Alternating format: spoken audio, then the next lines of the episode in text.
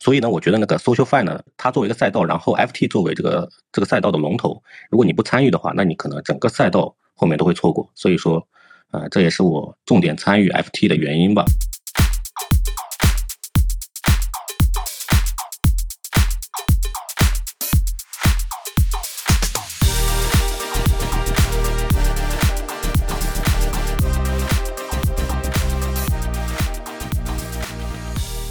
OK，非常开心大家今天可以来到我们这一期的节目。我们今天是要聊，一样是聊 social f 因为最近呢市场特别熊嘛，没什么好聊的，所以我们就只能聊个 social f 我们总共有邀请到三位来宾，那今天我们先邀请第一位的朋友，叫做广告位招商，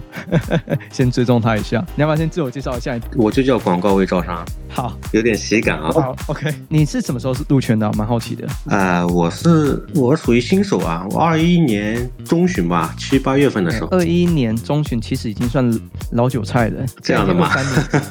我们都是老韭菜。因为 DeFi 那一波我是完全没有参与的啊，所以你是参与 NFT 那一波的。对对，是。第一个 NFT 买的是什么东西？第一个 NFT 啊，我都有点忘记了。啊，完了，我想一想，rock 掉，rock 到都忘记是买的什么。对对，一个很小的一个 NFT 项目。OK OK，等于说你是因为 NFT 的关系，然后进入了这个币圈。呃，那肯定一开始是炒币了，那肯定炒币之后没赚到钱嘛，然后就在链上找找机会，就找到 NFT 这一块。啊，所以能活到现在，基本上要么就是赔了很多钱活到现在，要么就赚了很多钱活到现在。那是哪一种的？可能我补充一下，那广告会招商，他们其实是。很有名的那个 Blur 的 B 德，你知道就是他们的积分都是前几名的，像深大高材生他是前五名。然后他他那么低调，然后不好介绍。这两位都是非常的传奇人物了。那他们包括那个 FT。也都是玩到很头部，我就记得他们的资料就是很厉害的感觉。然后想奇怪怎么聊那么久，不不主动提一下是什么样。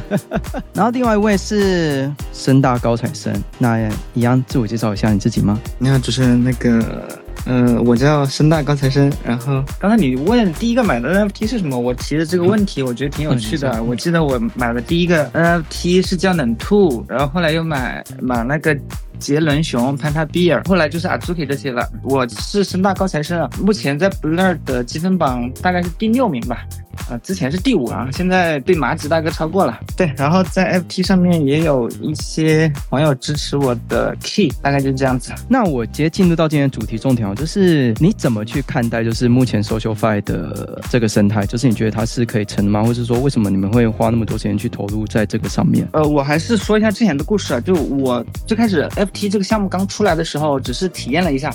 然后呢，呃，没怎么去交互，但是有一直在关注。啊，大概一周左右之后，他宣布融资之后，就马哥嘛，马思维，他按着头喊我玩，一直发微信、打语音、打电话喊我玩，说一定一定要研究。好，然后我研究了之后呢，两天之后我就发现我充的两个以太坊花完了，就发花完了，消费完了。然后有一天我跑步的时候，我越想我越觉得 FT 这个东西它有点庞氏，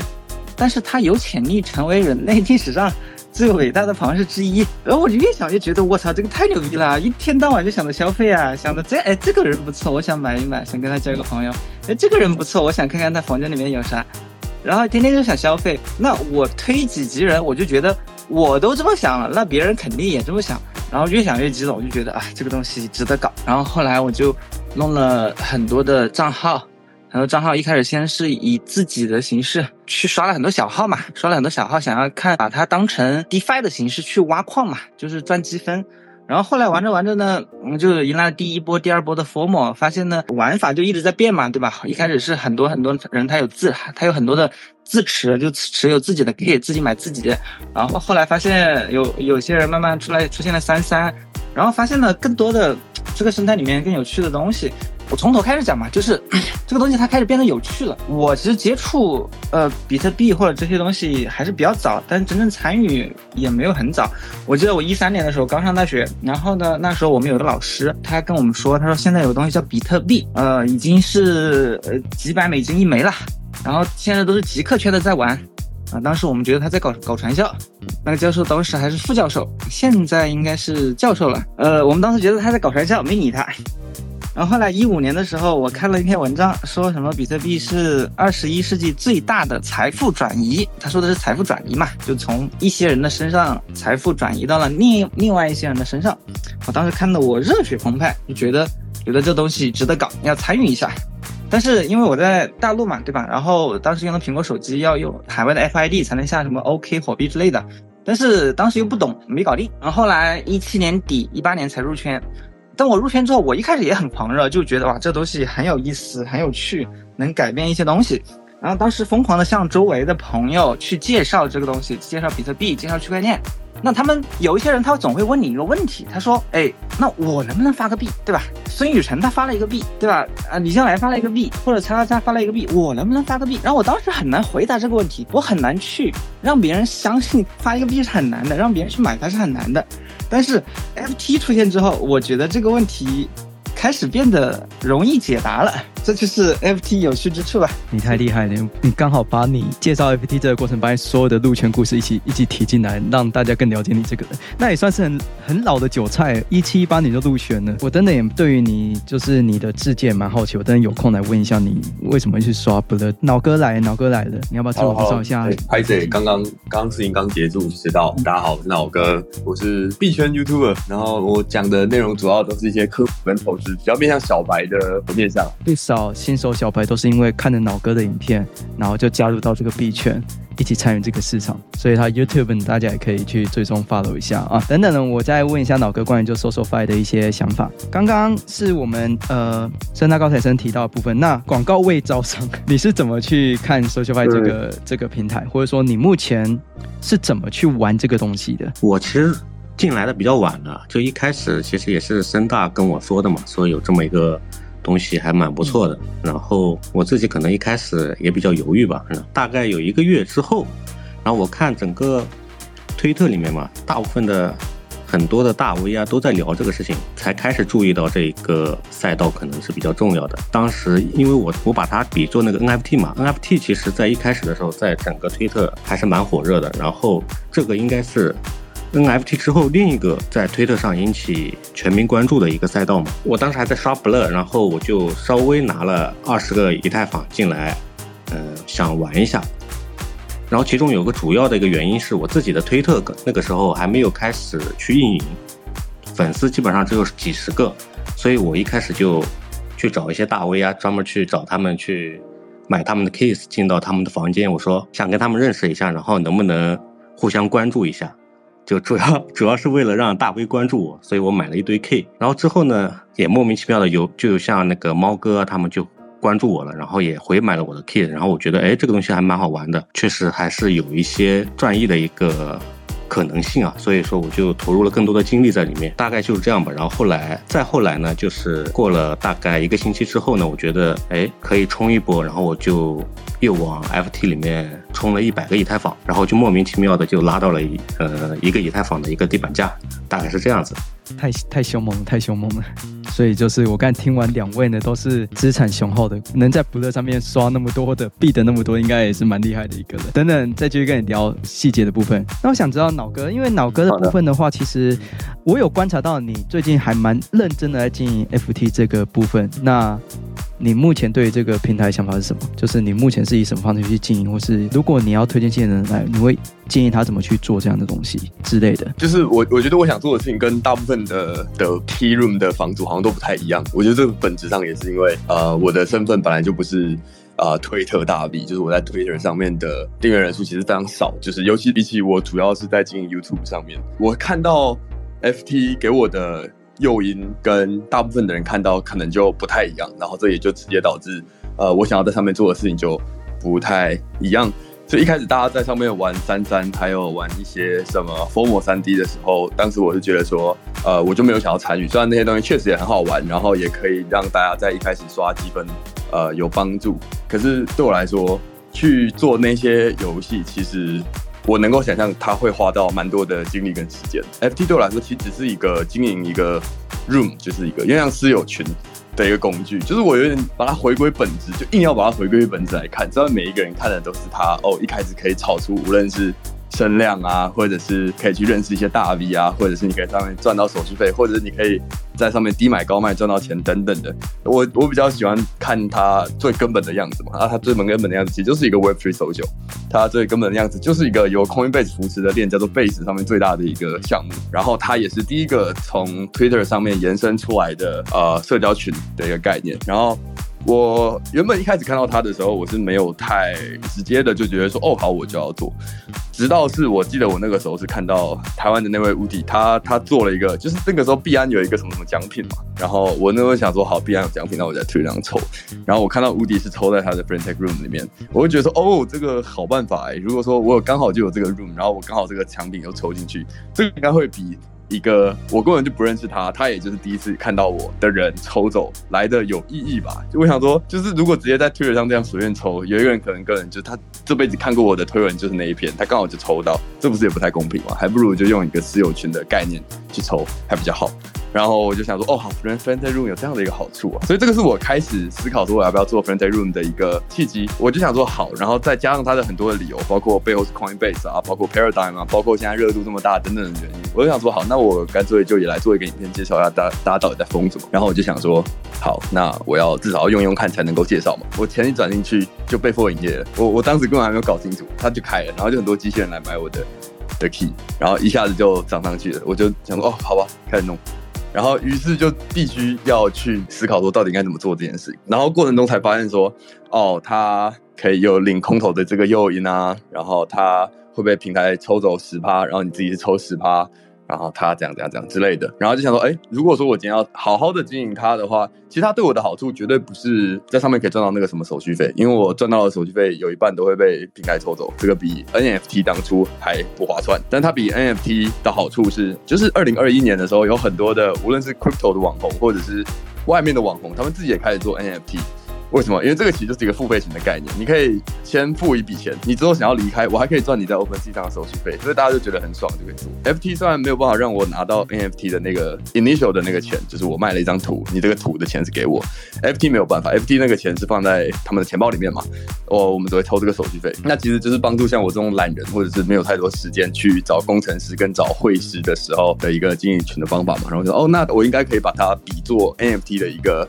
呃设计参考。以这样子的思考去去想的话，它对我来说其实就有点像一个 NFT 社群，只是我少了非常非常多的成本，当然也少了非常非常多好处，包括一开始的那笔收益，包括它整个看起来更像一个 family 的那个好处。可它有另外的一个好处，就是虽然说我不会在上面赚到钱，虽然说我不会在上面赚到太多的凝聚力，可是至少第一个刚才乌迪的那个好处我是可以拿到的。第二个是它本来就比较贴近推特，然后推特本来就是我比较没有在耕耘的地方，然后我就想说，哎，顺便让我们来。做一做推特市场吧，我也想了解一下推特上的大家都在做些什么事情。然后这个部分我是有稍微得逞啊，就是我自从经营 Friend Tech 之后，有在推特上面啊了解到更多，无论是主要是华文啊，主要是华文世界的一些 Crypto 的好朋友跟一些大 V，了解到说，哦，原来在呃 YouTube 或者 IG 上跟在 Twitter 上面大家的呃喜欢做的事情跟关注的东西有什么不一样？Twitter 上面的大家到底有多么的？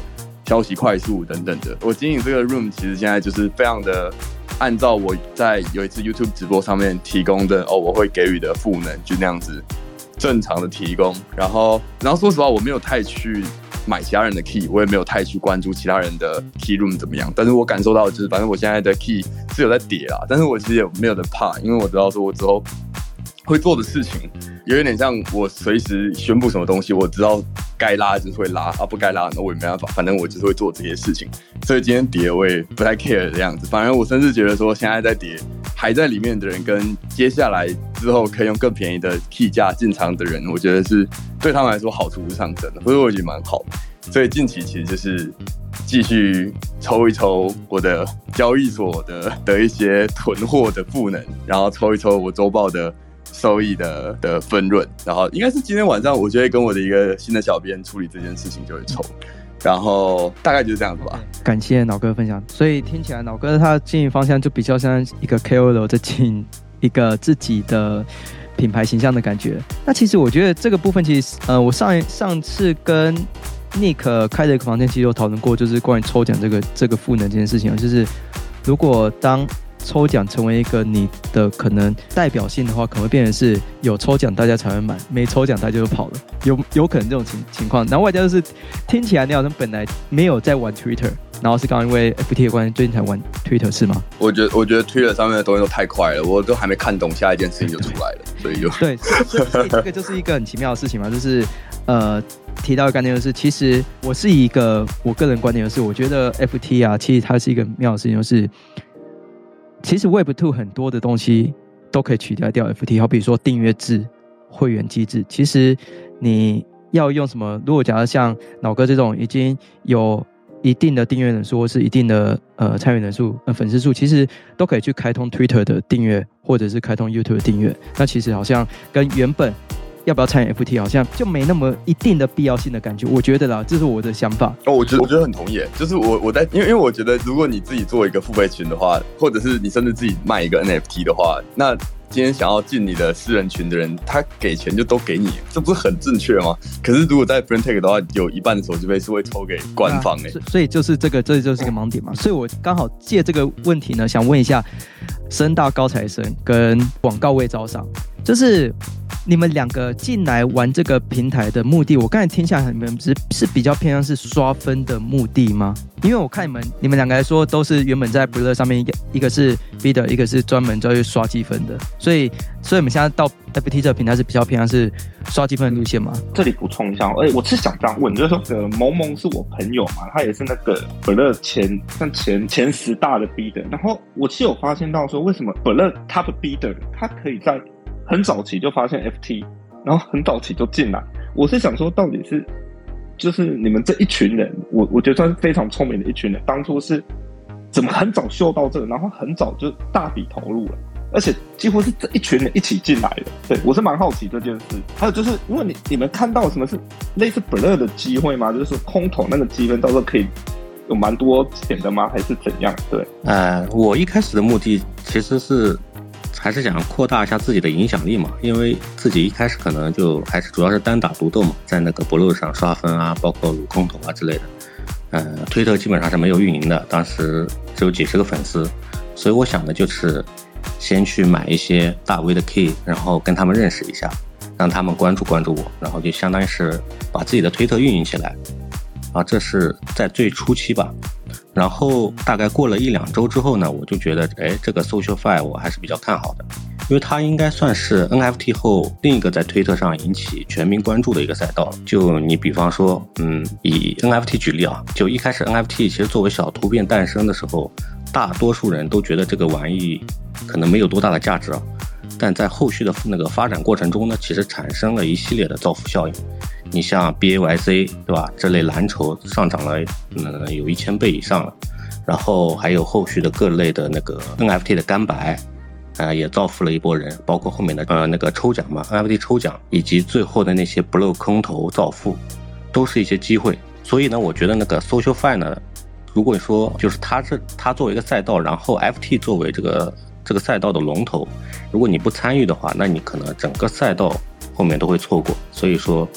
呃，这也是我重点参与 FT 的一个原因吧。啊、像 FT 的话，它也是作为这个赛道的龙头嘛，那它的那个后续空投的那个积分肯定也是最有价值的。所以说，我觉得 FT 是肯定是不能错过的。你只有一直在这个赛道里面参与，你才能把握后面的一些机会。至于后面那个，就是至于参与过程中那，肯定就是有一些上头，就慢慢的就钱就越花越多，越充越多，然后。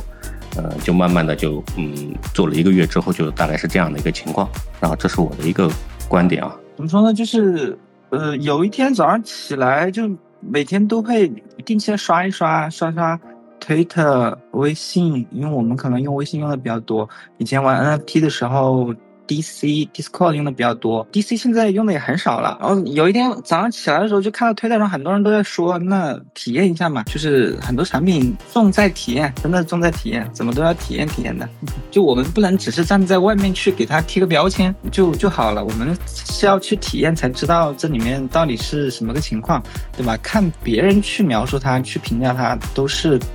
呃，得到信息或者说是很少的，别人也会有惯性思维去贴个标签，你给他贴个标签就过了，是还是要体验的。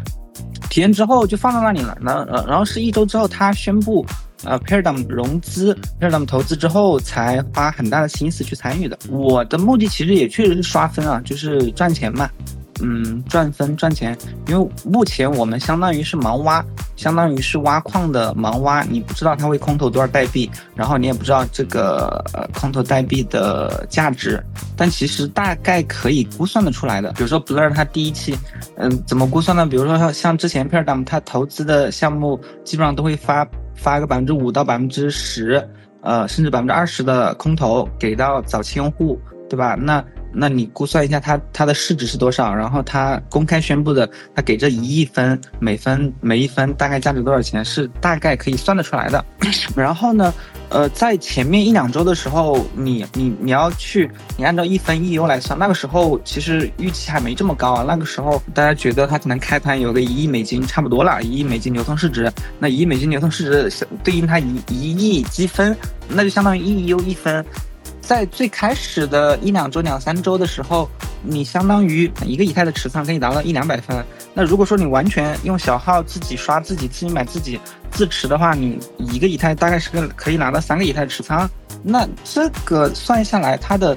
它的，如果我们简单来说，它。简单把它看成一个挖矿的话，它的挖矿效率是很高的，是有一二十倍的回报的，是有这么高的。那这个时候当然是值得投入的，它又是大机构投资的，没有那么呃容易的跑路的风险，对吧？各种东西，那基本上都能够去判断，呃，是值得投入的。然后你说为什么说 Blur 的 Farmer 都突然一起进来，也没有说一起吧，就是大家慢慢进来的嘛。你比如说像像现在今天 Blur 的排行榜还有一个人叫七七。一三一九，哇，这个人他也是在 Blur 里面跟我们一起 bid 了半年多了，他是一直在每一个 NFT collection 他都在最前面，顶在最前面，很很头铁的在去 farm，然后他他是没有开通 FT 的，或者说我不知道，他应该是没有开通，因为我不知道他 Twitter，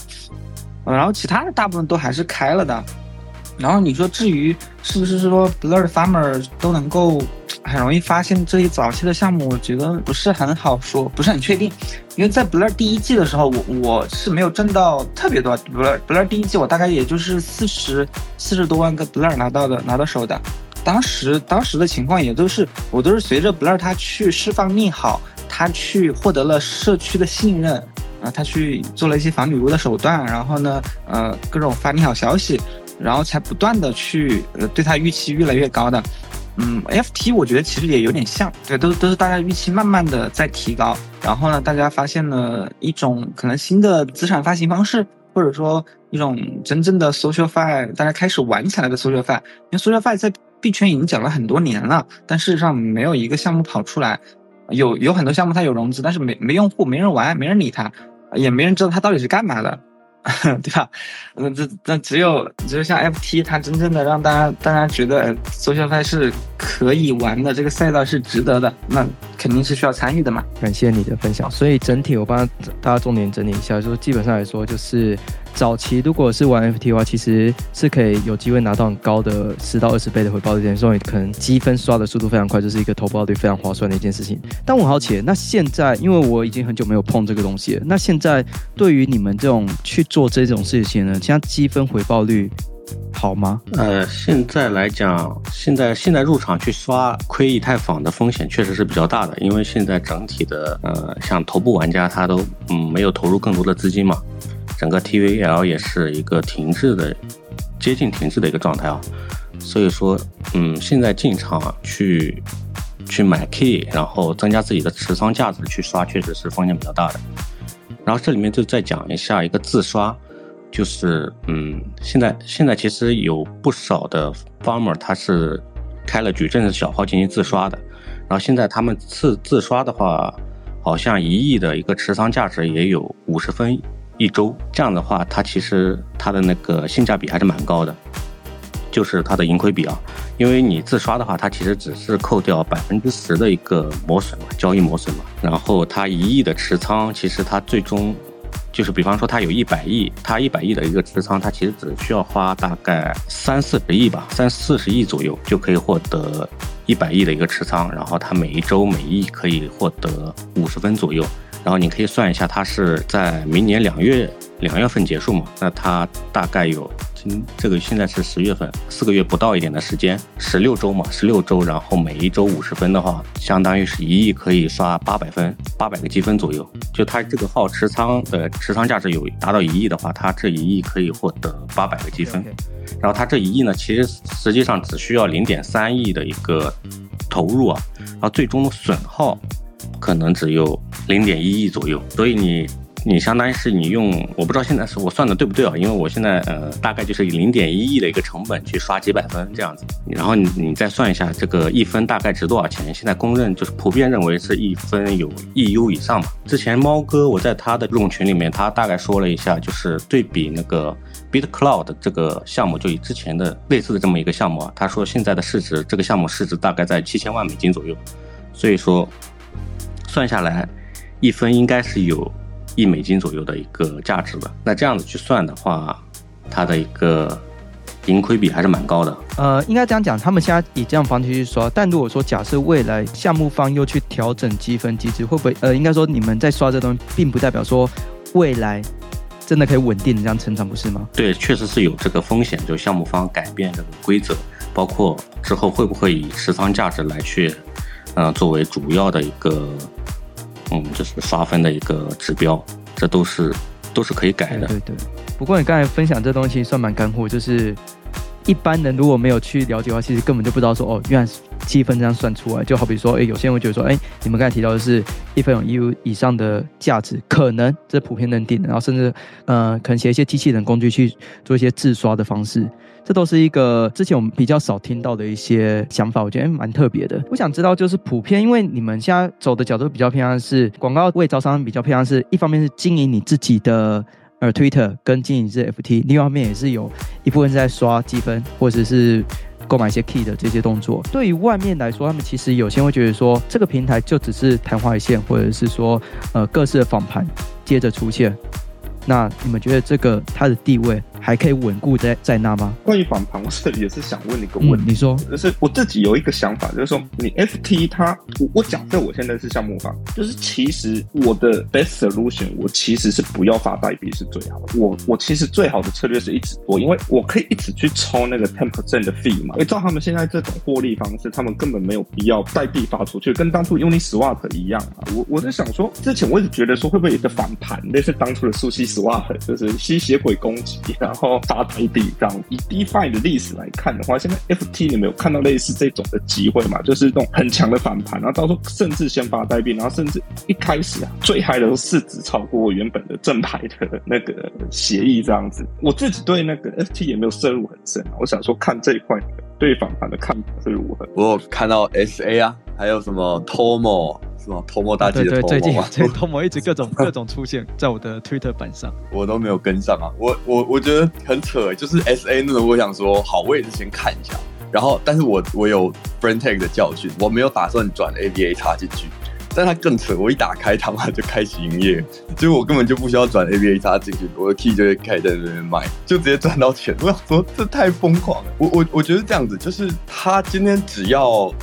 如果说我今天想做访谈好了，就是任何一个链，因为我觉得思考访谈的我自己啦，我自己会思考访谈的逻辑是谁看到这件事情会想要去做这个访谈，就是当然呃，任何人如果你觉得说你做这个访谈也有赚头的话，你就会想做嘛。可是并不是任何人做这个访谈都能够吸引人家来来用。像 S A 为什么人家还用？大家看到创办人直接跳下来做，他是唯一一个，他是第一个公链创办人跳下来做这样访谈的人，那可能他就会有呃吸引到声量嘛。那 Tomo 我看他是 Arbitrum 吗？我记得 Arbitrum 的官方好像有转推他的东西，然后好像也是还挺有这个样子。所以，我我去想的就是，啊，也许其他链上可能都会扶植一个属于自己的 Friend Tag，然后来做看，因为任何一个链就反正都是币圈，币圈大家都在用 Twitter，所以上面都是你的最专属的 TA 嘛，所以其实很适合。如果说我我想象，假设今天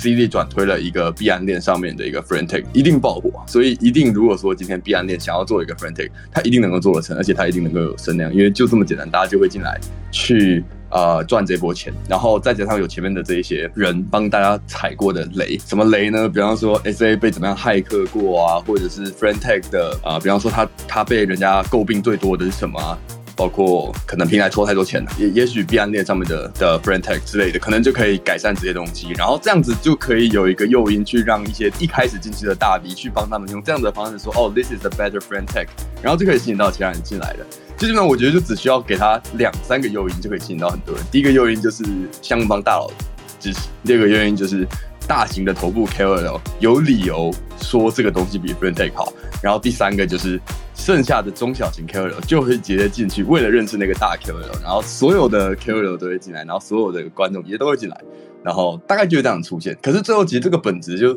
本质还是脱离不了所谓的。你就是一个这个 KOL，然后你做了一个小小的 private 的 room，然后让大家来认识你嘛。这一件事情最终就是应该要有一个合理的定价，就是他一开始要激起这个泡沫，只要有这个优势的人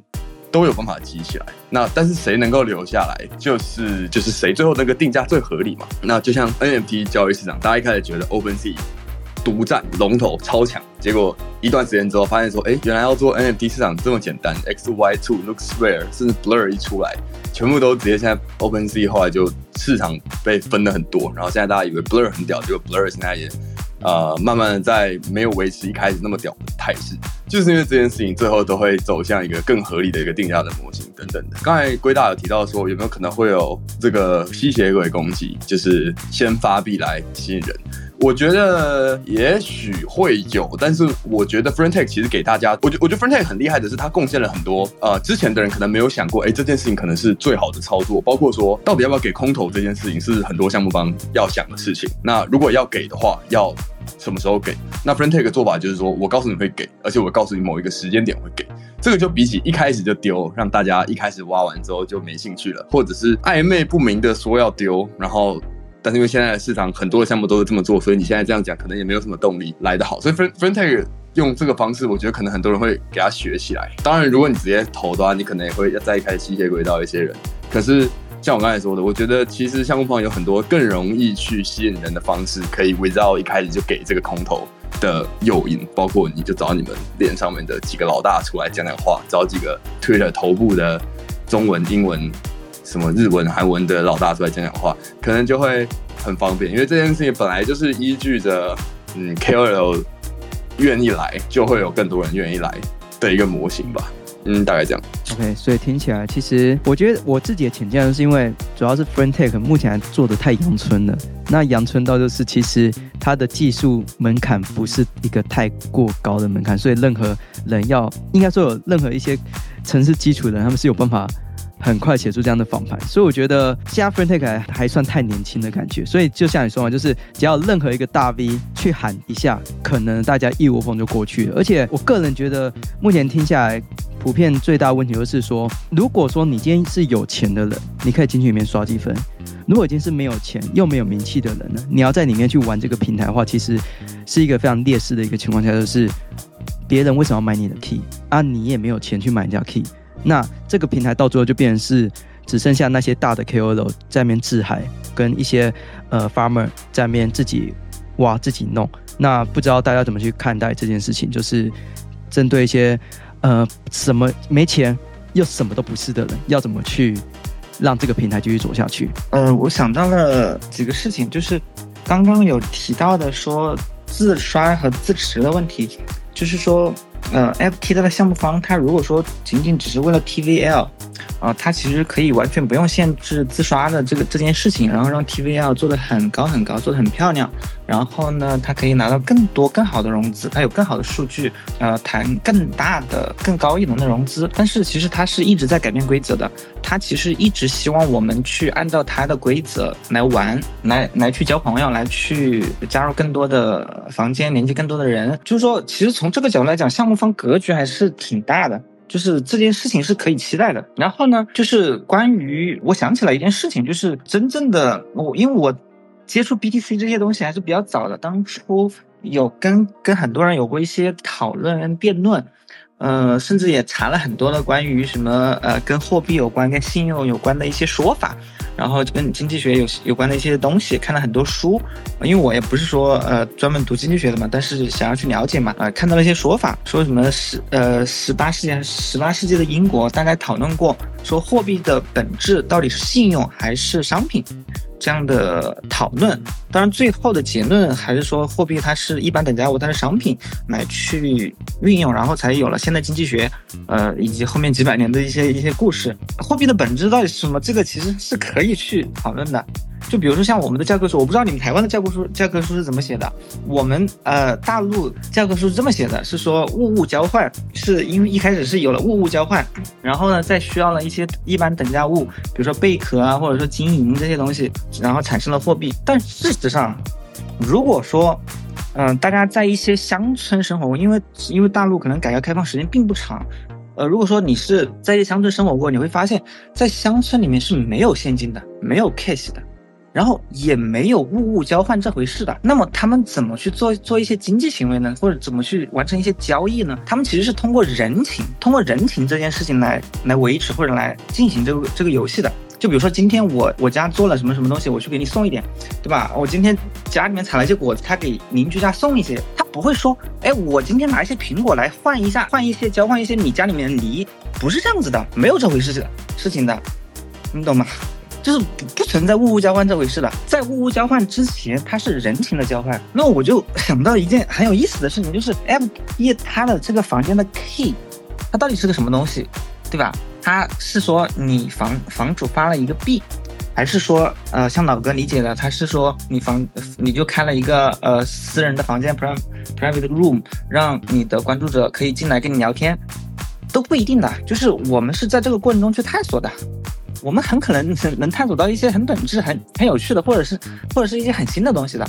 就像有很多人认可的，他说，呃，新的一轮牛市，它往往伴随着新的资产发行的方式。那 FT 这种 K 的发行，social f i 形式的 K 的发行，它可能就就是新的资产发行的方式。这是前面的前面的我所 想表达的问内容，就是我们大家都是一直在探索，这是一个是这是一件很有趣的事情，可以让我们去思考一些更本质的东西。啊，另外一点就是关于新人，关于新人要怎么去做，其实我也不是什么 QL 大 V，我跟广告位招商其实我们都不是。我们只是说，呃，在 Blur 上面稍微，呃，有有很多人看到我们，注意到我们了，然后有很多人，呃，觉得我们愿意花很多时间去来这里 farm，然后呢，愿意跟我们交朋友，对吧？包括我跟广告位也是因为我们在刷 Blur 的这个过程中认识的，有很多新人，比如说那个 Crypto Sunny 啊，应该是叫这个名字，他其实一一一开始他就很努力，我也一直想买他的 Key，但是一直没有找到合适的时机啊，因为也没有说一直去盯盯这个价格，因为我更多时间还是在看 Blur 的一些数据。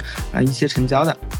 他其实就是一个普通人，一个素人，天天在那里介绍，去介绍这个，介绍那个，对吧？我们在网上交友，你要么是朋友介绍朋友，要么就是 FT 里面，它生态是很有趣的，大家都有各自的玩法。有的人他说他要分享房间的。积分空投，有的人说他要抽奖，有的人说他要做 Form 三 D，就各个玩法都有，就每个人都能在在里面去找到自己的生态位，这是一件很有趣的事情。OK，感谢你的分享。刚刚就是整个扯到经济学的部分，就是关于。我觉得你这个概念不错，是也完全回答到我问题，就是，哎，如果没有钱怎么办？就是透过人情的方式呢，去跟人家去交朋友啊，认识朋友啊，然后慢慢去交流互动，其实慢慢就会经营起来。我觉得，其实这 Crypto Sunny，我记得我上次好像有访问过到他。他也是一个蛮励志的人，就是也是慢慢的起步、慢经营起来的一个一个人这样子。本期节目就到这边，那下集一样是满满干货、硬核的内容。那如果还没有追踪、订阅、分享，甚至还没有加入我们龟大的顶级社群的，